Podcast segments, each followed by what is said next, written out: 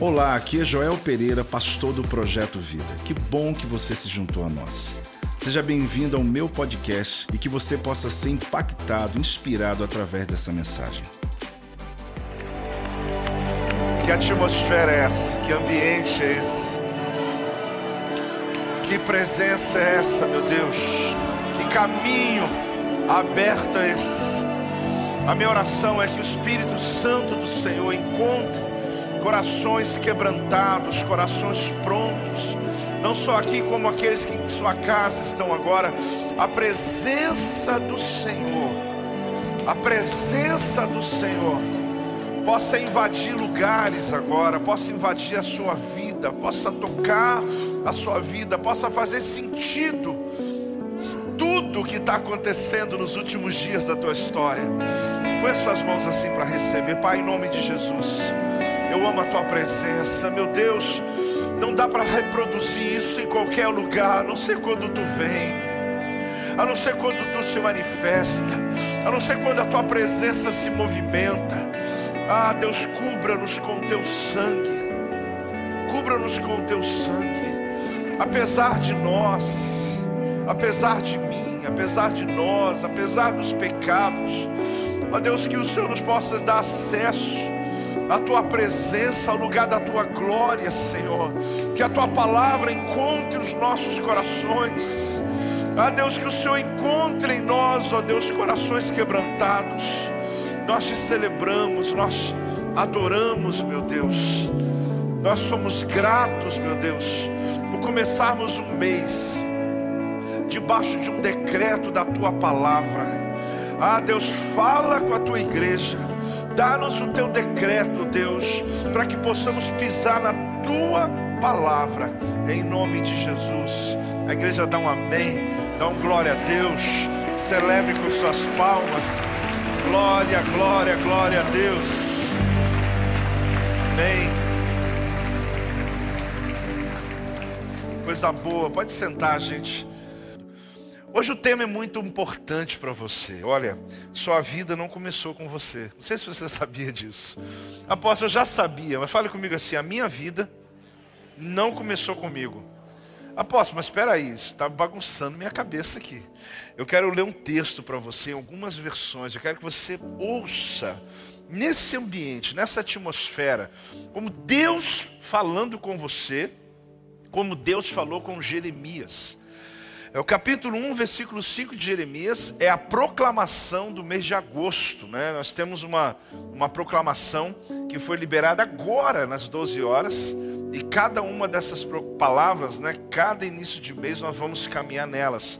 Pode colocá-la aí, é a proclamação desse, desse mês de agosto. É uma declaração, olha, antes que eu te formasse no ventre materno, eu te conheci e antes que saísses da madre, te consagrei, te constituí profeta às nações. Eu vou lendo, eu vou lendo nessa mesma versão e umas outras. Olha bem, antes que eu te formasse no ventre materno, olhe bem, eu te conheci. Antes que saísses da madre, te consagrei, te constituí profeta às nações. Olha, olha uma outra versão. Eu o conheci antes de formá-lo no ventre da sua mãe. Quer dizer, Deus te visitou antes de você nascer. Apóstolo, mas está meio confuso na minha mente, mas isso é que é tremendo. Eu separei, quer dizer, eu já fui lá e já disse: Esse aqui é meu. Eu nomeei para ser o meu profeta às nações. Gente, é um texto, não foi eu que escrevi. Eu só estou lendo para você o que Jeremias recebeu em revelação sobre a história da vida dele e que foi o fundamento que sustentou a vida dele na crise. Eu oro ao Senhor para que sempre, mas que nesse mês de agosto, cada dia desse mês, a começar hoje, você possa mergulhar comigo nessa verdade e dizer: meu Deus, eu estou reclamando de quê? Se o Senhor já criou todo o cenário, o Senhor já criou toda a história, está aqui na palavra, olha essa outra versão, olha bem. Antes de eu formar você no ventre, eu já sabia tudo a seu respeito. Ah, isso é apaixonante. Antes de eu formar você no ventre, eu já sabia tudo a seu respeito. Antes que você pudesse ver a luz do dia, eu já tinha planos para você. Eu arrepio todo vendo um negócio desse, porque a minha vida, querido, quando eu olho, faço uma tela mental do passado, eu fico pensando lá no Mato Grosso, lá no seminário, lá nas lutas, aqui. Eu pensando, Deus já tinha escrito tudo, Ele já tinha planejado, eu já tinha planos para você. Um profeta às nações era o que eu tinha em mente. é, tem mais uma ainda, mais uma versão. Antes mesmo de te formar no ventre materno, eu te escolhi. Ele foi lá e falou: Eu escolho você. Antes que viesse ao mundo, eu te esperei e te designei para a missão de profeta para as nações. Vamos dar uma salva de palmas ao Senhor. Glória a Deus, mais alto. Glória a Deus. Glória a Deus. Glória a Deus. Que tremendo isso. Você, você na sua casa, pense um pouco nisso. Sobre o que esse texto ele realmente representa para a nossa vida. Do que realmente Deus ele quer derramar sobre nós nesse mês de agosto. Qual convicção que Deus quer plantar em você, criar uma plataforma para você pisar firme. E na hora da sua batalha você lembrar: não, não, peraí, eu não sou um fruto de um acaso. Eu não estou vivendo uma coincidência. Deus tem planos na minha vida. E se em algum momento eu tomei decisões que me tirou do plano, só falta uma coisa: Deus me traz de volta ao caminho. Se eu me desviei do plano, porque Deus ele fez o plano e me deu o livre arbítrio das decisões do futuro. Eu não sou um robô que simplesmente faço como se fosse robótico o que Deus escreveu para minha história. Por isso há algumas coisas que eu quero falar com vocês. Eu não fui chamado para criar um propósito. Eu fui chamado para reconhecer propósito. Eu, eu não fui chamado para, ah, mas eu, eu, Deus me deu tanta coisa criativa. Não, Deus já havia já plantado essa visão, essa mente em você, para você chegar onde chegou e prosperasse. Agora, eu não preciso criar coisas novas, porque a grande luta da humanidade é tentar criar algo que Deus não fez, é tentar viver uma vida que Deus não desenhou para nós. É tentar ser o que Deus não mandou você ser. Com tanta modelagem que a gente vê hoje aí, porque a gente está vivendo a geração de maior modelagem que existe, porque nunca se teve tanta influência de como se tem pela internet, como se tem pela mídia em todos os aspectos, como se tem de tanta informação, para a gente acessar a vida alheia. No passado, o máximo que você tinha era a vida do vizinho. Né? Era o carro do vizinho. Hoje você está vendo o iate do sheik. Você está vendo o carro do, do rei. Você está vendo. Então é muita modelagem a ponto de eu chegar e dizer, mas quem sou eu nesse cenário? A identidade ela foi se perdendo com o tempo, porque nós perdemos a, a, a, a, possibilidade de celebrar quem nós somos. Nossos filhos foram modelados a outros. E às vezes nós não conseguimos celebrar os filhos que Deus nos deu. E de nos alegrar com o DNA deles, com a história deles, com a chamada deles, com o jeitão deles. E às vezes nós queremos modelar todo mundo em um modelo que Deus não criou para nós. Então eu não fui chamado para criar propósitos, eu fui chamado para reconhecer um propósito.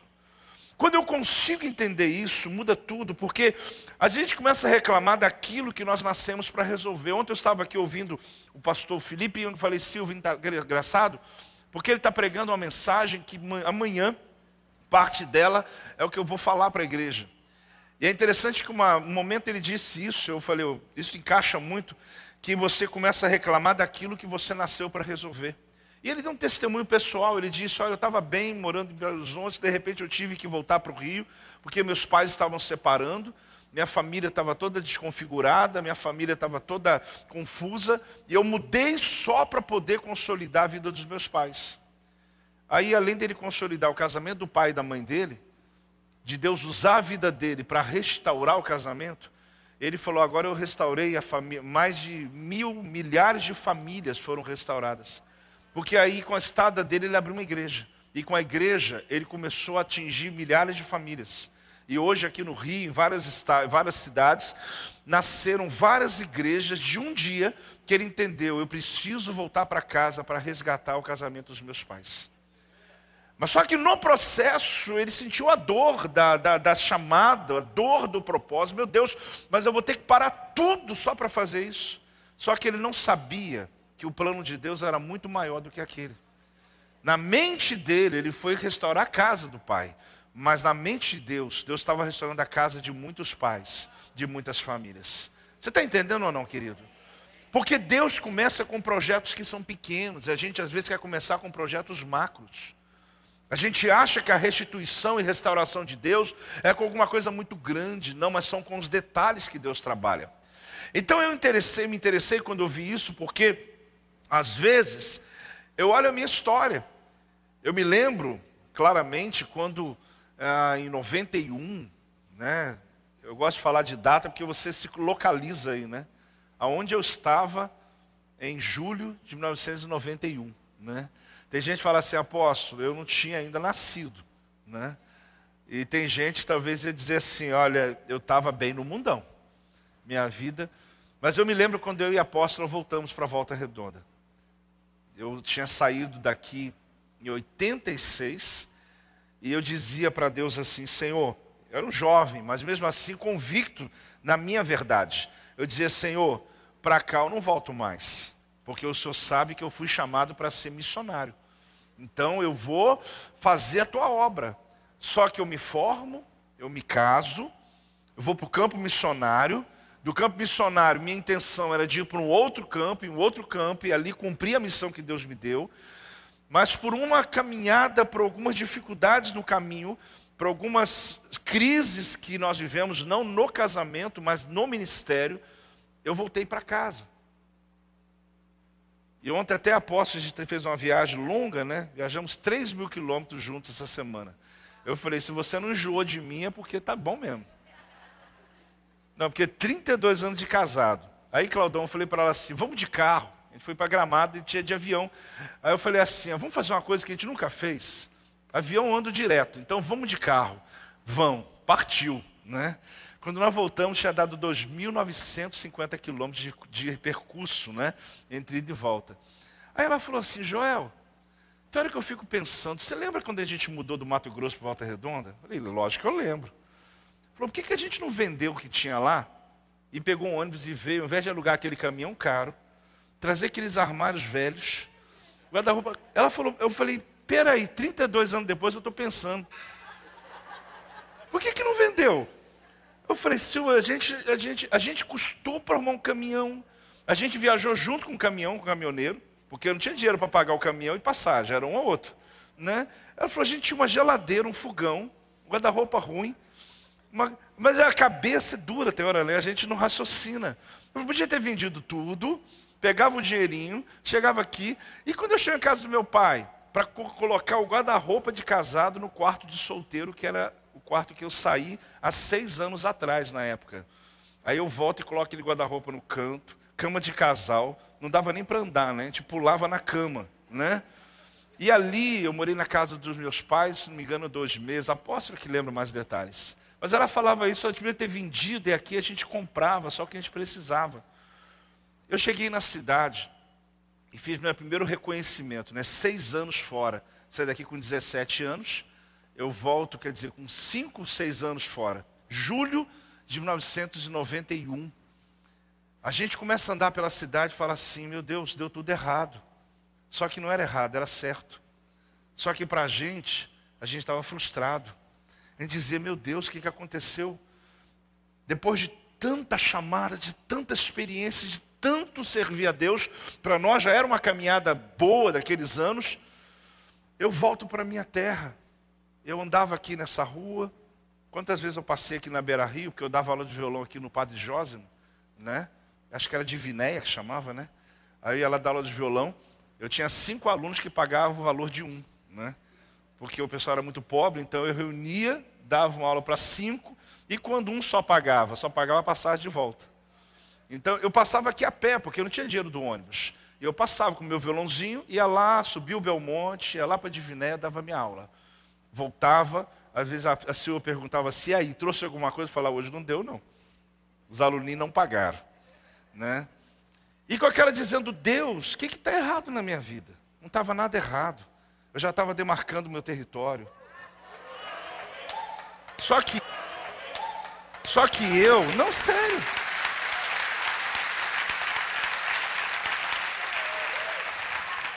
Agora, se viesse um profeta, me parasse no meio da rua e me contasse essa história, Claudão, eu ia falar, você está louco. Eu com esse violãozinho, sem dinheiro, pagar nem passagem, falar que eu estou demarcando. Vezes eu passei aqui na frente? Deus falasse assim, isso aqui vai ser teu um dia, não meu, né? Porque não é meu, é nosso, mas assim, isso aqui vai ser o lugar. Irmãos, olha a dimensão das coisas que Deus faz. Porque Deus conhece você antes do nascimento, e Deus conhece você pós-nascimento e sabe o dia da tua morte. Não fala essas coisas, não? Falo, é. Irmão, falo, é. Deus sabe. Então eu fico pensando que nesse trajeto, as minhas angústias, Deus já conhece. As minhas crises, aquilo que eu falei deu tudo errado, na verdade estava tudo certinho. Deus estava, eu pisei a Seberá Rio, pisei a Avenida Sávio Gama, pisei porque tinha que andar a pé. O que que acontece? Eu hoje, não estou sendo lúdico não, querido. Eu estou sendo profeta. Deus estava mandando eu demarcar o território da minha cidade, da minha conquista que hoje eu tenho clareza muito de que Deus estava me entregando essa cidade no reino espiritual, só que eu não tinha essa dimensão, como você não tem ainda a dimensão do que Deus está construindo na jornada chamada vida. Nessa jornada que às vezes você fala assim, tá ruim, tá errado, tá doendo, tá difícil. Eu entendo bem o que é isso. Mas hoje não estou isento das minhas batalhas, eu tenho ainda. Mas eu diria que a minha maturidade, que eu alcancei com esses anos, me faz ver, querido, que sempre vai ter que amanhecer. A noite tem que ir embora. O inverno tem que acabar. As estações, elas são claras. Ciclo não para. Você pode mandar o dia parar, que ele não vai parar. Está de noite, não adianta a noite querer ficar até 5, 6 da manhã, porque no inverno às vezes a noite fica maior, né? Anoitece 6 da tarde, não importa, o sol vai brilhar. Os raios de Deus vão brilhar, Deus vai mover. Você está aí, dá uma salva de palmas ao Senhor. Deus vai mover.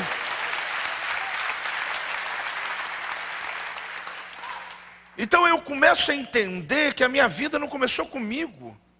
Eu não sou o centro de tudo, o centro de tudo é o propósito que Deus tem na minha vida. Quando eu puxo a minha vida para ser o centro de tudo, eu me frustro. Porque eu começo dizendo, se eu estou sofrendo por quê? Está sofrendo por quê? Ah, porque está difícil. Não, meu filho, o meu propósito está acima de você. Primeiro eu criei. Deixa eu te dar um dado que vocês devem ter lido já. Gênesis 2,8 também devem aparecer, não, porque eu estava escrevendo isso depois. Gênesis 2,8 Olha o que diz, abre o teu texto aí. Quem está em casa, pega a Bíblia aí, vão lá, folheia a palavra de Deus. Olha, olha que forte isso aqui. Quando eu olho esse texto, eu fico pensando, como Deus realmente ele tem um propósito na minha vida. E plantou o Senhor Deus um jardim no. Onde que ficava o, o jardim? Então não é o jardim do Éden, é o jardim no Éden. Qual a diferença? Olha, eu tenho um bairro em Volta Redonda. Então eu tenho um jardim que está no Éden. Aí, olha o que diz o texto: na direção do Oriente. E pôs nele o homem que havia formado. Então o que, é que ele criou primeiro, o homem ou o jardim? O jardim. Primeiro ele plantou um jardim. Primeiro ele preparou o jardim. Depois ele formou o homem e colocou no jardim. Então, quando eu olho isso, eu olho Volta Redonda, eu olho minha história, eu olho meus filhos, meus quatro filhos, eu olho meus discípulos. Quando eu falo meu, não é possessivo, não, tá, querido? Porque eu sei que eu crio os filhos para Deus, eu sei que os discípulos que Deus me deu é para Deus, nada, não tenho, estou dono de nada, mas eu tenho autorresponsabilidade. Então, eu chamo de meu por isso, porque eu tenho que zelar por eles. Então, o que acontece? Quando eu olho a igreja, eu fico pensando, Deus plantou essa cidade antes de mim. Mas Deus já tinha um projeto na minha vida de me formar para me plantar nesse jardim chamado Éden, nessa cidade chamada Volta Redonda. Ah, posso, mas o senhor alcançou agora outra cidade, alcançou capital, alcançou, o senhor já pregou em outros países? Sim, eu preguei em vários lugares. Mas essa é a cidade do meu nascimento. E esse é o lugar que Deus me plantou para conquistar. Para cada um, Deus tem uma realidade, essa é a minha. Só que eu não entendia isso, eu fugi do lugar onde Deus, eu saí do lugar onde Deus tinha para mim. Agora, o que eu quero te mostrar com isso? Que antes dele formar você, ele formou o seu propósito. Eu estava ali agora há pouco me preparando, colocando o microfone, na televisão estava aparecendo o nosso baterista tocando. Eu falei, interessante, tem uma bateria, tem um lugar, tem um ambiente, mas tem alguém que está executando.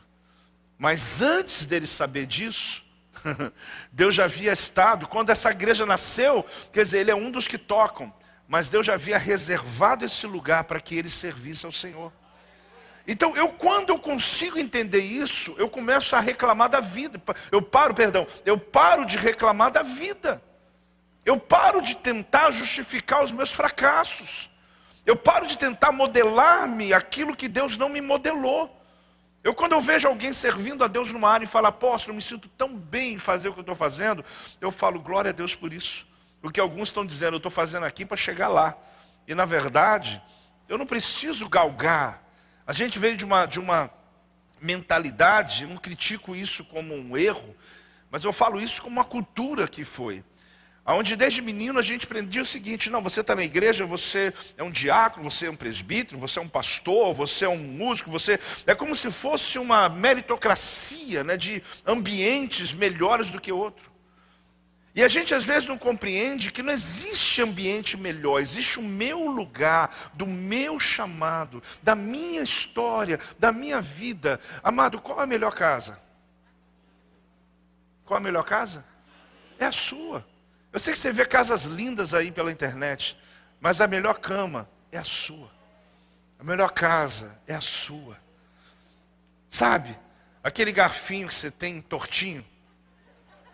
Você tem um monte de outro, você vai lá e pega ele. Parece que a sua boca já está. Alguém fala, pelo amor de Deus. Aquele travesseiro, você fala, meu Deus, pelo amor de Deus, joga isso fora. Ele fala, não, eu tenho essa, eu tenho essa, essa coxa aqui de chinil. É assim que fala mesmo, né? Deus está falando aí, né? O Senhor está me usando hoje aqui, não está? Eu tenho, desde que eu era adolescente, eu trouxe, ninguém me tira isso aqui não. Aí está aquele marmanjão, barbudão, dedo na boca, segurando a coisa. Não, ninguém faz isso não, né? Mas você sabe de uma coisa, de verdade, a melhor casa é a sua, querido. Você pode ir para os melhores hotéis. Você vai lá para Jerusalém comigo. Aí você vai dormir em hotéis cinco estrelas, porque a, a, gente organiza bem. Aí terminou, quando chega o dia de ir embora, você fala, fiquei chateado. Não, você tem uma vontade de voltar para casa. Você curtiu tudo, você viveu tudo, você aproveitou tudo, mas quando chega no Brasil, você chega com sua malinha dentro de casa, abre a tua porta, ah, você olha assim, teu, teu quarto, você fala, tem cama melhor do que essa? Não porque já tem o meu desenho, né? Já até o colchão já está. então eu fico pensando, Deus criou as coisas, depois me colocou nelas. Quando o projeto Vida nasceu, você não sabe disso, mas você já estava no plano. Você não sabe, você pode até resistir. Não, estou aqui de passagem, pastor, estou vendo sua igreja é boa mesmo e tal. Não, querido, não adianta você fugir de uma coisa que Deus criou a teu respeito. Agora, o que significa isso? que a gente olha esse texto e pensa o seguinte: se Deus criou primeiro o propósito, depois formou você, não tem ninguém que se pareça com você. Você é único. Existe uma visão separada de Deus. Deus te escondeu para o tempo certo. Porque Deus sabe o momento certo para poder mover sobre a nossa vida, para poder nos usar para um propósito. Na verdade, gente, a vida do profeta Jeremias não começou com Jeremias. Deus falou assim com ele: Eu te conheci antes de que você fosse formado. Jeremias, eu fui lá e te separei para mim. Eu te escolhi e designei para você ser um profeta. Você nem tinha visto a luz do dia ainda. Você nem tinha saído do ventre da sua mãe. Você nem formado estava. Eu já fui lá, você se encontrou comigo. Aonde, apóstolo? Com Deus. Em algum lugar, no céu, na presença, Deus te forma. Deus disse: Eu te formei. E por que Deus disse: Eu separei? Porque eu não queria que ninguém pegasse você. Eu não queria que ninguém usasse você. Eu separei você antes de chegar alguém. Eu fui primeiro. Então não adianta. Depois do teu nascimento pode ter chegado alguém colocado a mão na tua cabeça. Alguém pode ter te consagrado. Alguém pode ter te direcionado. Mas eu fui antes deles. Eu fui antes deles. Ah, mas teve uma madrinha, mas teve um padrinho, mas teve não sei quem, mas eu era de uma religião tal. Não importa. Ele disse: Eu cheguei antes de todo mundo. Eu fui lá no ventre da sua mãe. E eu te consagrei para mim. Eu te separei para mim. Eu te escolhi, eu te designei, eu já sabia o teu potencial, eu já sabia quem você seria. Então, meu amado, você só precisa descobrir o caminho porque tem um caminho que Deus trilhou para a sua vida. E se você saiu dele, essa é uma manhã que você vai dizer: Eu me arrependo, Senhor, me arrependo, Senhor, me arrependo, Senhor. Eu quero voltar ao primeiro amor, ao primeiro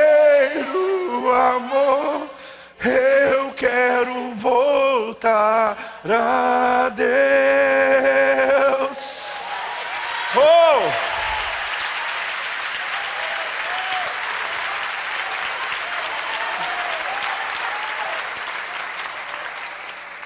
A salvação de Jeremias não começou com Jeremias, gente.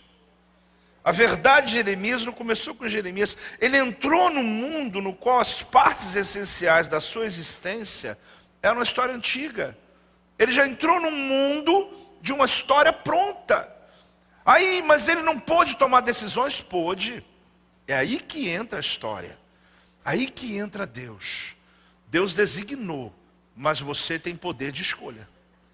Por que, que muitas pessoas, no meio, mesmo cristãs, mesmo eu, você, servos de Deus, corremos o risco de entrar por um caminho nebuloso? De entrar para uma rota. Uma coisa é eu estar sendo provado por Deus para um propósito, porque Deus demora para poder nos preparar para. Lembra de Moisés? Quanto tempo que mudou, Deus teve que utilizar para preparar Moisés? Ele passa 40 anos no Egito, ele passa 40 anos no deserto de Midian, ele tem 80 anos de idade, gente, quando Deus chama ele lá no, no Êxodo 3. Então alguns demoram tempo para Deus nos preparar para algo. E o fato é que existe o tempo da prova e existe o tempo dos ajustes, que são as escolhas que nós fazemos por carregar as nossas verdades. Quando Deus me trouxe de volta para cá, não é nenhuma nostalgia, é porque realmente esse texto me fez lembrar disso. Eu tive essa dificuldade a princípio de entender meu Deus, eu quero ser um profeta das nações. Eu era um jovem, cheio de vida, cheio de expectativa, que saiu daqui com 17 anos, foi morar em São Paulo. A gente, na época, o mundo abriu para mim, as expectativas, as perspectivas abriram para mim. Aí Deus vai, me leva para lá, me leva para lá e me traz de volta. Aqui, para a Rua Caetés. Eu vou para o mesmo quarto que eu, que eu era, que eu tinha. Encaixei Voltei, saí solteiro, voltei casado. Agora no quarto tinha que colocar a mulher junto ainda. Né? E ali eu acordava, às vezes eu falava assim: o que aconteceu com a minha vida? Eu não fiz isso para depender dos meus pais de novo. Voltar para casa dos meus pais, minha mãe cozinhar para mim. Por mais bonito que fosse, era uma derrota. Mas Deus tinha um plano. A minha família entendeu isso, graças a Deus. Até mais do que eu. Porque quem ficava constrangido era eu. As pessoas começaram a entender isso. Foi fácil? Não. Mas é tão bom saber que no meio das minhas escolhas, eu consegui viver e reconhecer a escolha que Deus tinha para a minha vida. Eu já vi pessoas me dizerem assim: Apóstolo, você podia fazer tal coisa? Eu falei: Podia. Apóstolo, você tem um dom, podia abrir tal empresa? Eu podia. Apóstolo, eu falo, podia tudo isso. Eu reconheço que eu podia. Mas Deus não fez isso para mim. Deus me fez para fazer o que eu faço. Só que quando eu fui fazer o que eu faço, eu não fiquei parado esperando o seguinte: já que Deus me colocou, eu vou ficar aqui com aquela vidinha mais ou menos, sendo um pregador meia-boca, que prega uma palavra que todo domingo a mesma, não. Eu me esmerei. Deus te coloca no propósito, mas você se esmera para ser o melhor naquele propósito que Deus colocou você. Poderia, tudo bem, ser pastor aqui do Retiro, ou aqui do Cidade do Aço, e estar tá ali com uma igreja, não tem pecado nisso. Talvez você até tivesse ali com as 100 ovelhas que Deus me daria. Mas Deus disse para mim que Ele me daria milhares de pessoas. Mas isso tem um preço. Você sabia disso ou não? Isso tem um preço. Que quando você decide viver o chamado de Deus na sua plenitude, nem todos vão chegar com você no final. E tem um preço de decisões que eu e minha esposa tivemos que tomar em cada fase da nossa jornada. Algumas delas que as pessoas nem entendem e que a gente já entendeu que nem precisam entender. Elas vão entender no futuro. Por isso você entenda uma coisa: existe um propósito que está acima de você. E quando você vive esse propósito na sua integridade, as pessoas abaixo de você, elas serão abençoadas, sua família será abençoada, seus vizinhos serão abençoados, a sua vida fará sentido para muita gente. A questão não é o tanto de dinheiro que você adquiriu. Você já entendeu isso? A questão não é a casa, o lugar que eu moro, a questão é se o lugar, o propósito de Deus tem se cumprido na minha existência, na minha vida. Então Jeremias é o mesmo que acontece com a gente. A nossa identidade não começou com a gente. Há algo anterior quanto ao que pensamos sobre nós mesmos que Deus já havia determinado. Então, olha, nunca temos a primeira palavra, nunca fazemos o primeiro movimento, Deus é sempre quem toma a iniciativa. Olha que forte isso. Nós nunca temos a primeira palavra, nunca fazemos o primeiro movimento, porque Deus é que sempre toma iniciativa. Então eu preciso ter a sensibilidade de poder ouvir Deus. Existem algumas horas que nós tomamos decisões erradas, porque nós agimos no, na reação, ali, às vezes no ímpeto, e não damos um passo atrás para orar. Aproveite dia primeiro hoje e comece o teu mês orando. Você já começou bem aqui, mas comece o teu mês perguntando: Deus, eu tenho feito segundo o meu querer, mas eu quero fazer segundo o teu querer. É você entender esse propósito de Deus. Às vezes alguns ah, caminham em situações difíceis, mas olha a história. Jeremias, você vai ver que Deus escolheu. Josias, ele se tornou rei com oito anos de idade. Ciro a Bíblia diz no Isaías 45 que Deus chama ele de ungido, 100 anos antes dele nascer. Isaías fala assim: Ciro, meu ungido, ele vai nascer daqui a 100 anos ainda. Pasmem, mas Deus já havia dado nome para o indivíduo, não sei nem quem, é o bisavô dele, o avô dele, o pai dele, mas já tinha alguém aqui que ia ter um bisneto, que ia ser chamado de Ciro, e que ia ser ungido, que assinaria o decreto de Deus para libertar o povo de Israel. O exílio nem tinha começado. Ele já tinha, antes do exílio começar, ele já tinha dito que alguém vai nascer e alguém vai libertar. Então você começa a compreender o plano que Deus tem para você. O que hoje você está vivendo, Deus já levantou alguém lá atrás para poder trazer alívio para você. Deus já trouxe uma resposta divina para você. Quem está entendendo, dá um amém em nome de Jesus. Porque se antes, antes, querido, o texto aqui é assim, antes. Eu quase que dei o tema dessa mensagem assim antes, mas você nem entender. Ia ficar ruim. Né? Porque eu, eu gosto de tema, né? você deve ter percebido. Então eu fiquei, que tema que eu dou? Bota antes. Aí a pessoa fala, antes de quê, gente? Que passou doidou hoje. Você ia vir curioso, né? Que antes quê? Aí eu coloquei esse assim, sua vida não começou com você, ficou melhor assim. Né? Mas o que eu quero dizer para vocês é que tem um negócio antes. Alguma coisa foi definida antes. Então chega a hora que chama de a hora de mudar. Fale comigo, está na hora de mudar.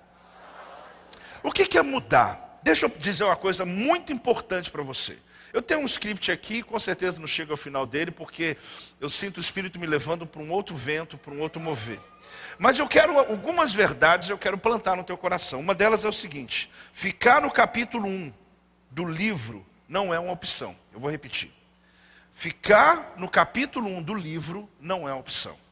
Jeremias 1,5 fala que Deus antes e antes e antes. No ventre materno te escolhi, Eu te conheci antes de você ser formado, antes de você ver a luz do dia. Eu já tinha te constituído como profeta, eu já tinha tudo já determinado sobre a tua vida. Agora você tem a escolha.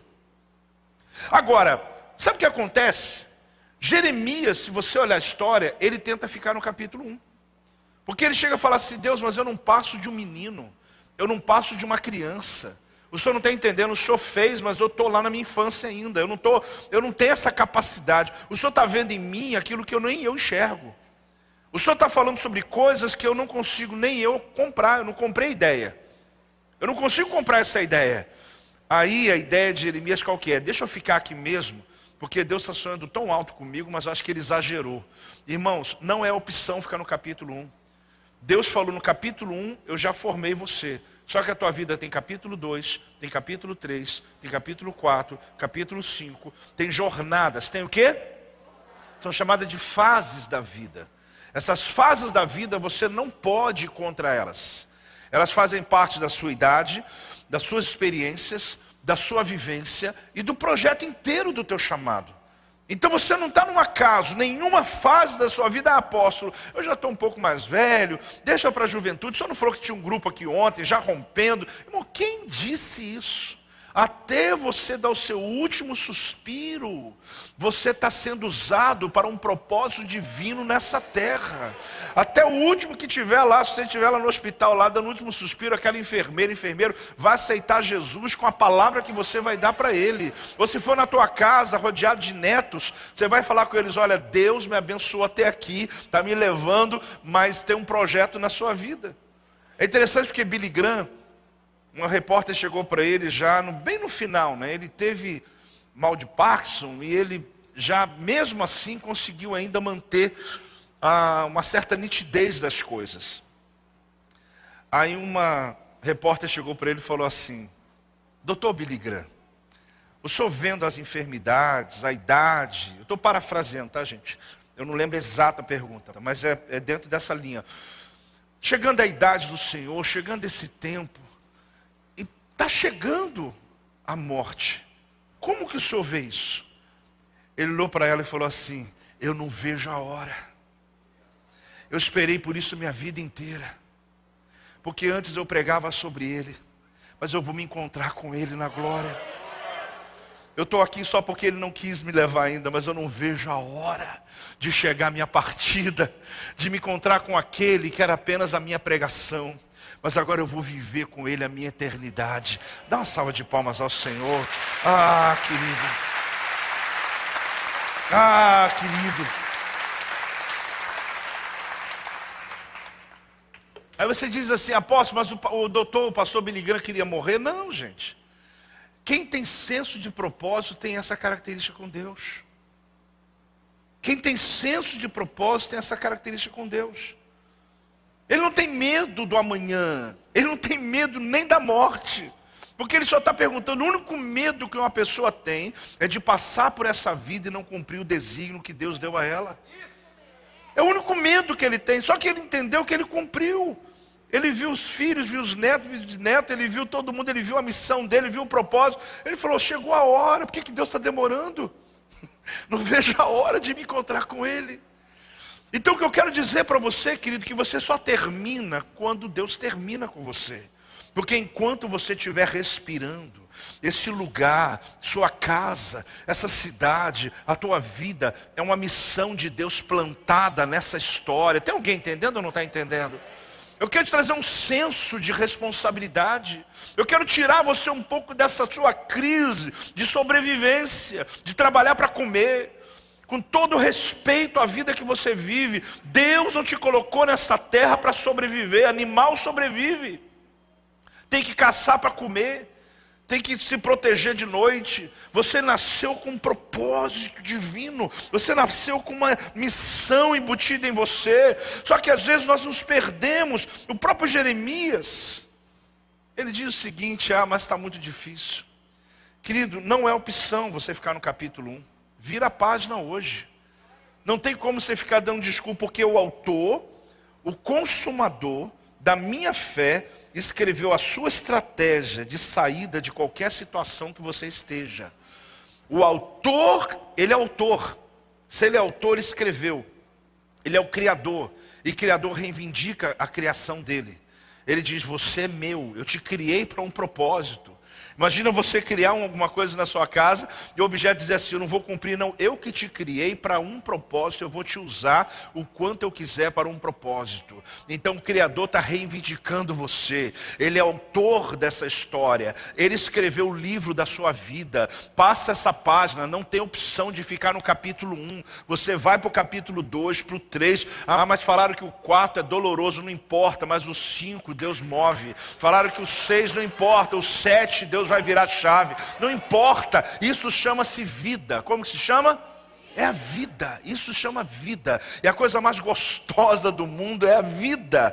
Enquanto a gente não chegar lá na eternidade, que Billy Graham falou e que a Bíblia fala, essa é a sua grande história. É você poder acordar de manhã diferente de ontem, é você encontrar desafios novos, é você conhecer pessoas novas, é você vivenciar coisas fáceis, difíceis, e você descobrir que antes do teu nascimento, Deus está dizendo: Eu coloquei dentro de você tudo tudo que você precisa para vencer. Você não está acreditando, está aí dentro, está aí dentro. Deus já plantou, Ele visitou você quando te formava, Ele te visitou quando você estava no ventre materno. Ele não deixou ninguém pegar e separar você primeiro que Ele. Ele disse: Eu te separei antes. Se alguém depois te consagrou, chegou atrasado. Quem se adianta governa, meu amigo.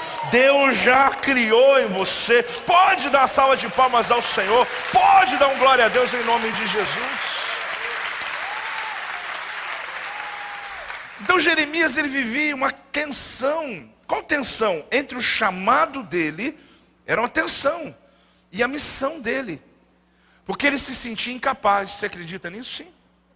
Jeremias se sentia incapaz. Se ele pudesse, ficava no capítulo 1, nada de 2, nada de 3, nada de 4. Só que você vai ler Jeremias, é uma vida com muitos capítulos. E é lógico que chega no final, vou te dar só uma parte da vida dele. Ele era filho de um sacerdote, Ilquias. Não era o sumo sacerdote. Ele foi criado praticamente dentro do contexto do templo da adoração. Ele morava numa cidade que era uma doação que foi feita à família dos levitas. Essa cidade, Anatote, a cidade onde ele foi criado, Jeremias ele foi influenciado por profetas do oitavo século. Oséias, Isaías, Miqueias, inclusive o ensino de Elias Eliseu, tudo isso influenciou a vida dele. Mas o profeta que mais influenciou Jeremias foi o profeta Oséias. Então você percebe que Deus já tinha escrito os profetas, os professores, as pessoas, as batalhas. No final, qual foi a história do final da vida dele? Ele, ele, ele tornou-se um profeta e oficializou como profeta, oficiou como profeta há 40 anos. Quanto tempo? 40 anos. Então ele começa com o reinado de Josias, 16 anos do reinado de Josias. Ele mais outros anos, outro rei, outro rei, outro rei. Ele preparou o povo para o exílio, dizendo: gente, cuidado, vai vir o exílio. O povo não acreditava. O último rei chamou, chamou ele e falou assim: para de pregar essas coisas. Está colocando medo no povo. Para de falar sobre essas coisas. E ele não podia parar, porque Deus havia falado com ele. Eu fui chamado desde o ventre materno. Ele tinha uma missão a cumprir. E alguns reis tentaram parar ele, mas a convicção que ele carregava não roubou dele a missão que ele tinha. Como que eu não desisto, querido? Olhe para mim. Como que eu não desisto da missão que Deus me entregou? Quando eu sei de onde ela veio. Aleluia! Você acha que eu já não tive motivos naturais para desistir? Da chamada, eu e minha esposa, eu e apóstolo, do que Deus deu para nós, não por você, vocês são abençoados. Vocês são a nossa alegria. Mas a vida não é feita só desse ambiente aqui. A vida é feita de perseguições, de exposições, de crises, de gente, de gente intrometendo na vida da gente. Você não acha que um dia eu cheguei e já falei assim, senhor, vou fazer uma coisa? Ah, vamos ser comum. A gente monta uma empresa, qualquer coisa, a gente é trabalhador mesmo. Mas sabe por que isso nunca aconteceu? E não há possibilidade disso acontecer? Porque eu sei quem me chamou. Então, quando você tem a noção da tua chamada, nada no caminho vai roubar de você as suas convicções. Então, quando Deus falou a Jeremias, ouça, eu te escolhi no ventre. Quando aquele rei veio falar com ele assim, não prega, ele está olhando para o rei e fala assim, ele não está entendendo. Eu não tenho escolha. Ele não sabe que eu nasci para isso. Nem se eu quiser, eu não posso ir contra a minha natureza. Eu nasci para ser um homem de Deus. Amado, tem um projeto de Deus na sua vida. Talvez você está tão ocupado com tanta coisa que você não está ouvindo a voz do Senhor. Está ocupado com tanta coisa que você não está se lembrando do primeiro amor, da primeira chamada de Deus. Eu quero ativar a tua fé nesse dia de hoje. Eu nem sei se eu consigo repetir essa mensagem à noite, mas eu sei que alguma mensagem Deus vai entregar. Mas a atmosfera que eu sinto aqui nesse ambiente agora é que Deus realmente está separando, levantando, acordando você. Então Deus tem um plano. Então você percebe o seguinte: Deus assegurou o profeta que ele já estava pronto, predestinado para algo. Então submeter a vocação que Deus tinha era a coisa mais certa que Jeremias tinha que fazer. Fácil? Não. Mas ele precisava entender que no meio dessa tensão entre uma situação e outra, ele precisava crer: Deus é Senhor de todas as coisas. Então ouça essa frase. Como sustentar tanto tempo uma convicção? Quando reconheço de onde ela vem. Eu vou repetir, eu já falei agora há pouco, mas eu agora registrei você fazer um print aí. Como sustentar tanto tempo uma convicção? Essa pergunta eu fiz para mim. São 32 anos como pastor. Quando reconheço de onde ela vem. Ontem a apóstola estava no meio do culto aqui, do nada. Do nada. Estava aqui acontecendo adoração. Ela falou, já só para eu pensar numa coisa, eu falei, o quê? Que a mulher pensa que a gente lê o pensamento dela, né? Que ela está pensando em algo, ela pensa que você também está no mesma vibe. Eu olhei para ela falei, se não for discutir a relação, qualquer coisa, você quiser falar. Que o pior é quando a mulher marca, né? Vamos discutir a relação hoje. Ai, meu Deus do céu. Pior que ela deve estar tá me vendo agora. Eu estou no sal quando eu chegar em casa. Aí ela falou assim, Joel, deixa eu te falar uma coisa que Deus falou comigo aqui agora. Deus chama a pessoa só uma vez. Não existe outro chamado. Se ela demorar para ouvir Deus, o problema é dela. Mas Deus só chama uma única vez. Só tem um momento que Deus te chamou. Aí ela falou comigo aquilo, aquilo, tum. Eu estava com essa mensagem no coração. Falei, uau. Quando Deus falou com Jeremias, já falou que você vai ser pronto. Se ele não fosse, poderia não ser? Poderia ou não? Sim, poderia não ser. Poderia. Poderia ser o Jeremias, da esquina, vendendo couro né? talvez óleo, azeite, talvez um, sei lá, uma profissão da época. Seria feliz? Sim. É o Jeremias, ah, sabe aquele Jeremias ali, o padeiro? Sim. Mas Deus falou que ele seria profeta. Agora, ele entendeu isso. Deus só chama uma vez. Deus já te chamou. Se tem dez anos atrás, não espere ele te chamar de novo, ele já te chamou. Ele não vai ficar te chamando chamando. Ele falou: existem outras coisas que Deus renova sempre. Mas aquela palavra que ela me deu ontem, no meio da conferência, eu falei: uau! Quantos anos a gente nunca pensar nisso que a gente pensar? Alguém desviou, volta, Deus chama de novo, Deus chama. Não, Deus não chama ninguém de novo. Deus já mandou a palavra, já mandou o recado para você. Se você quer visitar o dia do teu chamado e falar, eu me arrependo, Senhor, me arrependo, Senhor. Me arrependo, Senhor. Eu quero voltar ao primeiro amor, ao primeiro amor. Eu quero voltar a Deus. Eu quero voltar ao primeiro amor, eu quero voltar a Deus. Fique de pé. Esse tom mesmo quer mudar? Quero voltar ao início de tudo, encontrar-me contigo meu Deus, que ambiente é esse, meu Deus? Que ambiente é esse? Eu não queria estar em outro lugar agora. Rever meus conceitos, valores, eu quero reconstruir. Meu Deus, vou.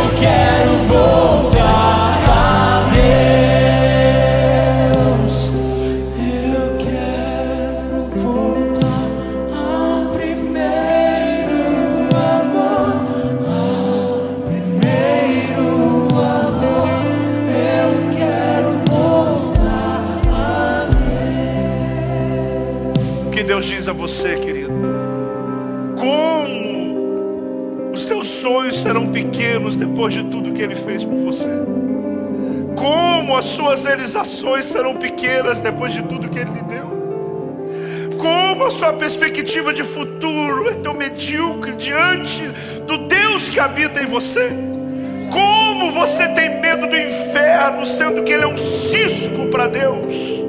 Como você se dobra diante desse mundo, sendo que ele não é a tua pátria? Nos preparou um lugar para nós, uma eternidade para nós, um lugar excelente para nós. Nem olhos viram, nem ouvidos ouviram, nem jamais desceu em coração humano que Deus tem preparado para você. As dores dessa vida podem te roubar, sendo que Cristo levou sobre ele todas as nossas dores, ele sim sofreu. Como que você diz não para um Deus que diz sim para você? Como você duvida que ele tem uma saída para você? Se ele disse no ventre da tua mãe, eu já escrevi a tua história, eu já escrevi os teus desígnios. Como move na tua história?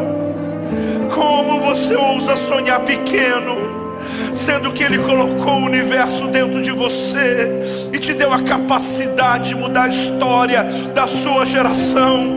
Como você duvida do teu passado, sendo que Ele estava te preparando para o hoje, sendo que Ele estava te preparando para esse tempo da tua história. Como que você quer fugir de um propósito que é o melhor lugar da existência da sua vida? Como que você quer fugir de um destino que foi o próprio Deus que escreveu?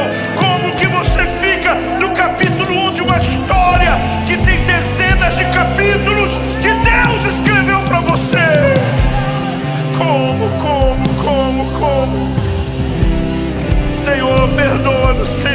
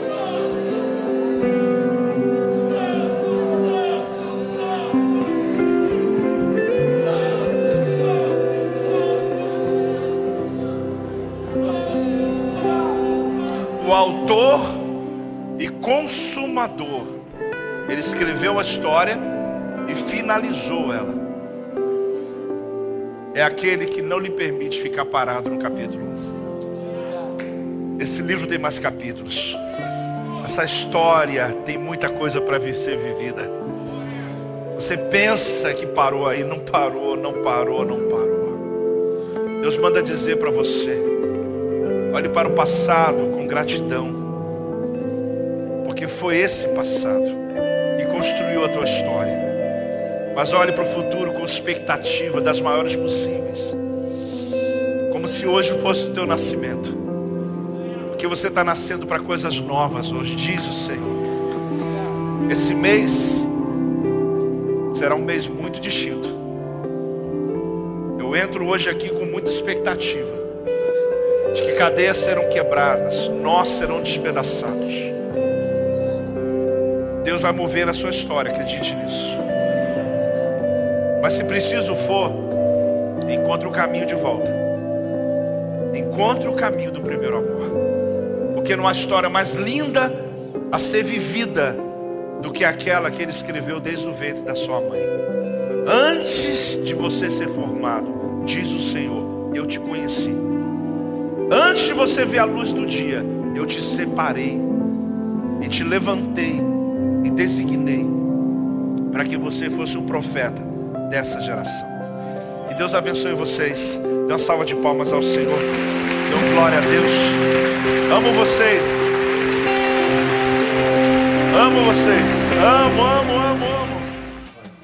Este é o meu podcast. Você pode acompanhar meus conteúdos diários no Telegram e as mensagens completas no meu canal do YouTube. Não se esqueça de me seguir no Instagram. Compartilhe essa mensagem com outras pessoas e lembre-se: quem se adianta, governa.